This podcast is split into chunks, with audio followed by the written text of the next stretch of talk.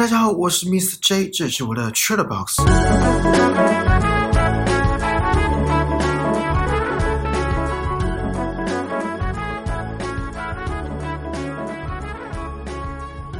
相信大家都听过“居心叵测”这句成语，人与人之间的相处不免猜忌怀疑。还有一句俗话说“人心隔肚皮”。好，我知道心脏的位置没那么下面，不过这不是我们今天要计较的点。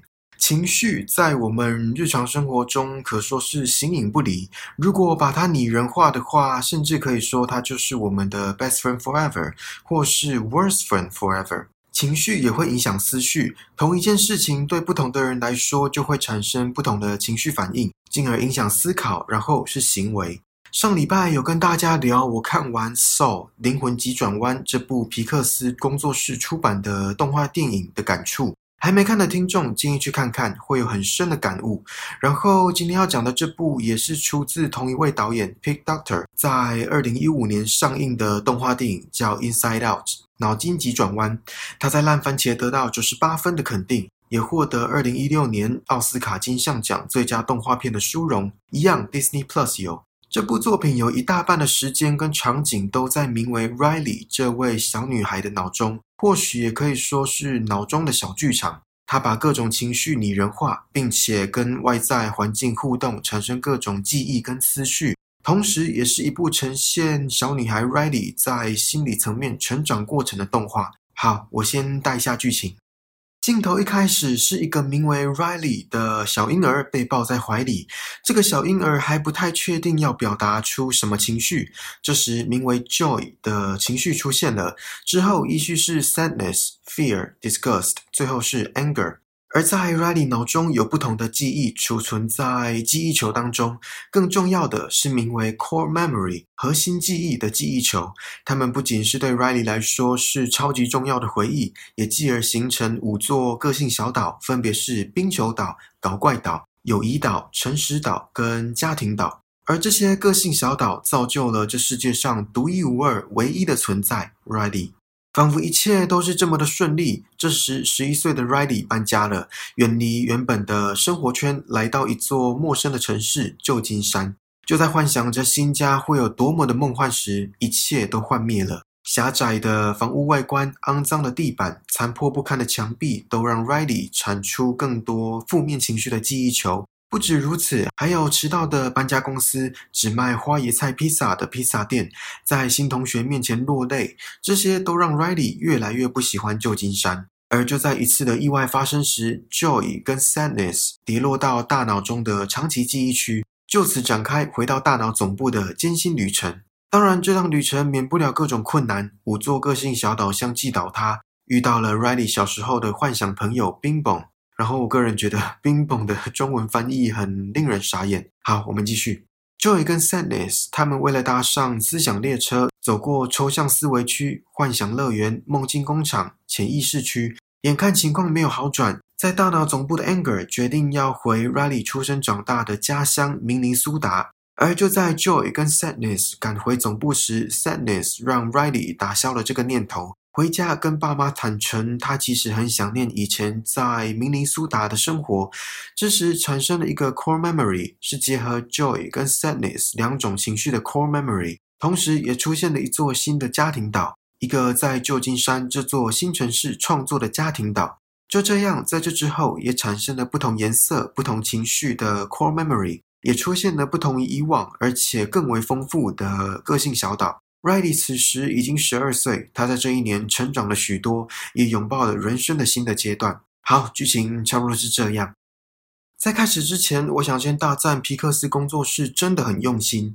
如果大家有注意到 Joy 跟 Sadness 被吸出总部后，陆地的形状看起来就像大脑皮质，只能说魔鬼藏在细节里，更不用说各种工厂。顺带一提，我个人最喜欢梦境工厂。因为里面什么事都可能发生，而且天马行空，我个人超向往。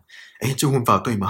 向往天马行空。虽然我觉得中文片名真的，嗯，好，我们 言归正传。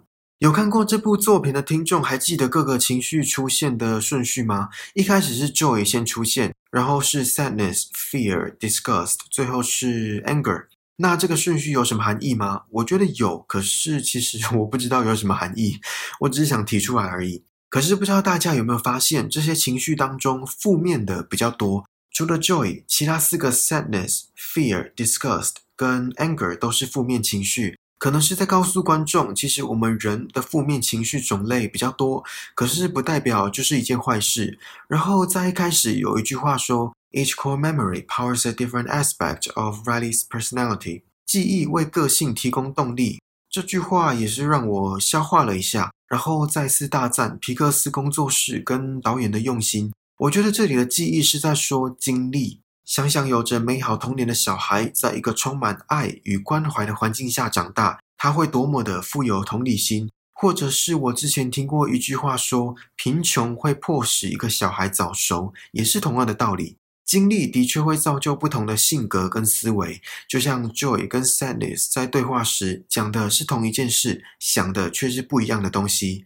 比如说动画里提到了下雨天。Joy 说：“踩水坑、漂亮的雨伞，甚至是闪电，都可以让他心情好起来。”而 Sadness 却聚焦在淋湿的背部跟积水的鞋子，并且感到寒冷，浑身发抖，心情荡到谷底。简单讲，就是看半杯水的角度。有的人会说：“我还有半杯水。”有的人会说：“我只剩半杯水。”我想大家应该都比较喜欢前者吧。不过，Sadness 说了一句话，有中到我心坎里。他说：“Crying helps me slow down obsess over the weight of life's problems。哭能让我慢下来，烦恼沉重的人生问题。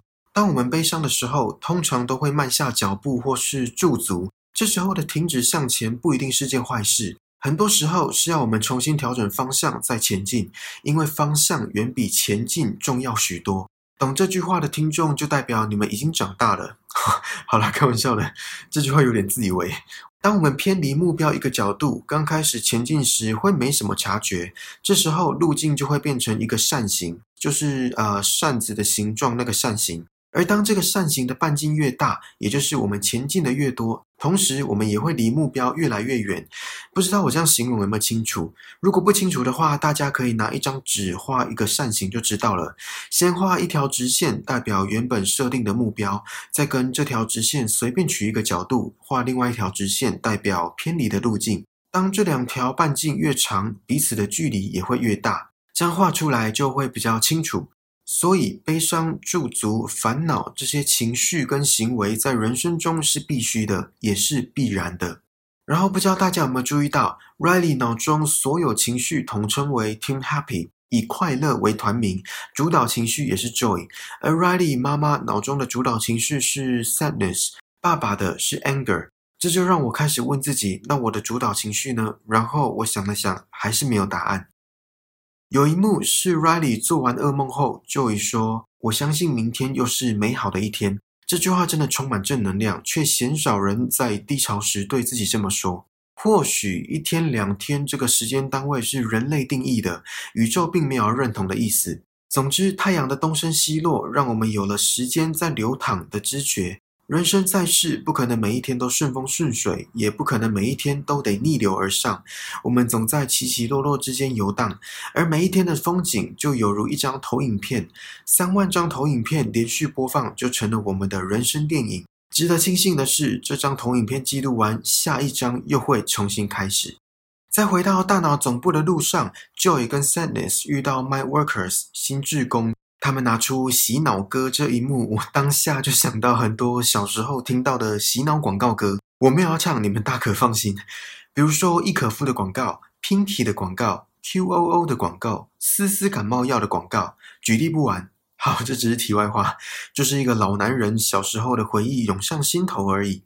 在路上，Joy 跟 Sadness 除了遇到 My Workers，也眼睁睁看着搞怪岛跟友情岛相继倒塌。这就让我想到小时候的我们，可能实力比较高，也可能想象力比较丰富，总会在客厅幻想自己身在一片汪洋当中。而地板都是鲨鱼，所以只能在沙发还有其他家具之间跳来跳去，就跟动画里的 Riley 想象的岩浆一样。光是这样的想象就可以不亦乐乎，简单又美好。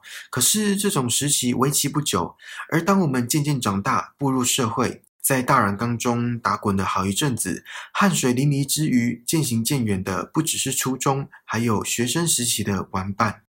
如果有出社会几年，或是已经三字头以上的听众，现在生活上比较有交集的，是不是几乎都是工作上的同事，或是可能新认识的朋友？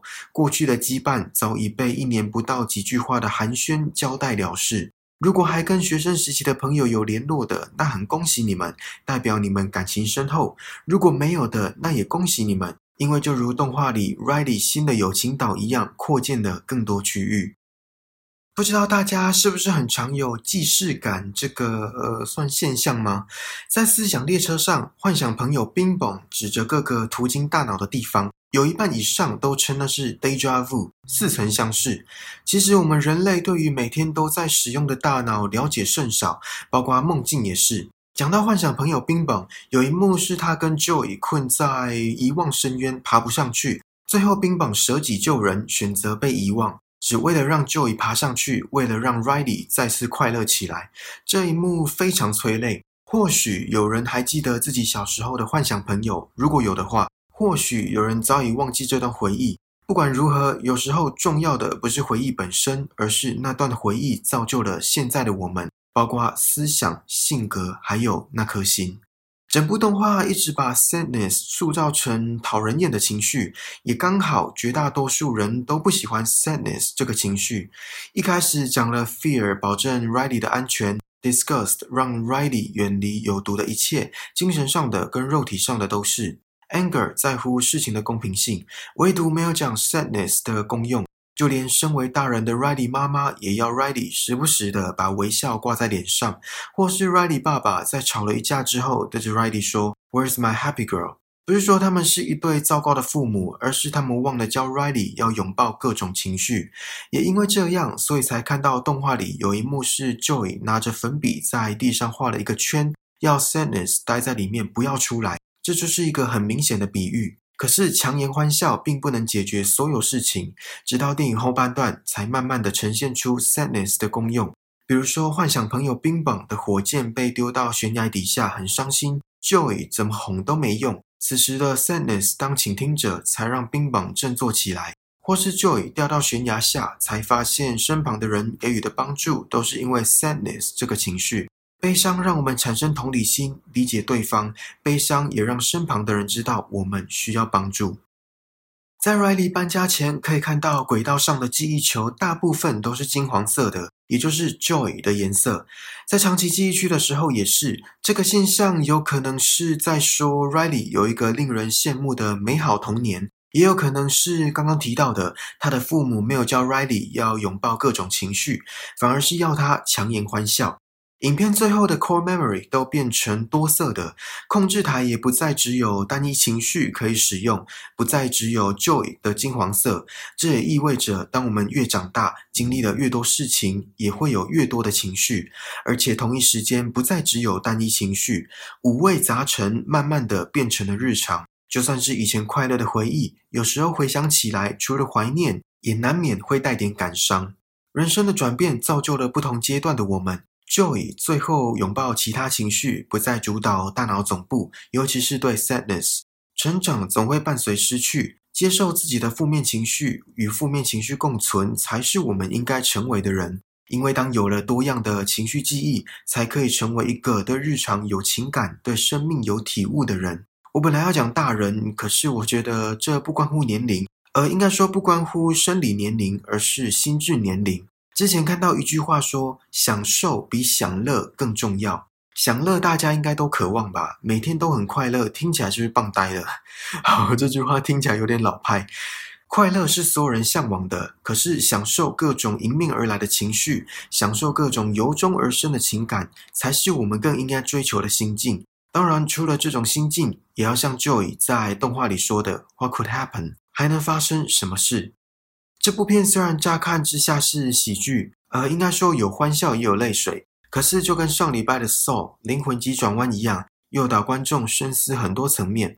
希望皮克斯工作室之后可以再出更多发人省思的杰作给这个世界，然后之后也会跟大家分享一本关于负面情绪的书。没意外的话，应该是下礼拜。好啦，这是 Short 的宝石到这里喽。希望你还喜欢今天的内容，请记得帮我订阅这个节目，然后打新评分、留言，并且分享给身边可能对 Inside Out 脑筋急转弯感兴趣的朋友。更重要的是，此时此刻在听 Podcast 也在听我说话的你，让我们一起把人生过得更精彩吧。我们下次见，拜拜。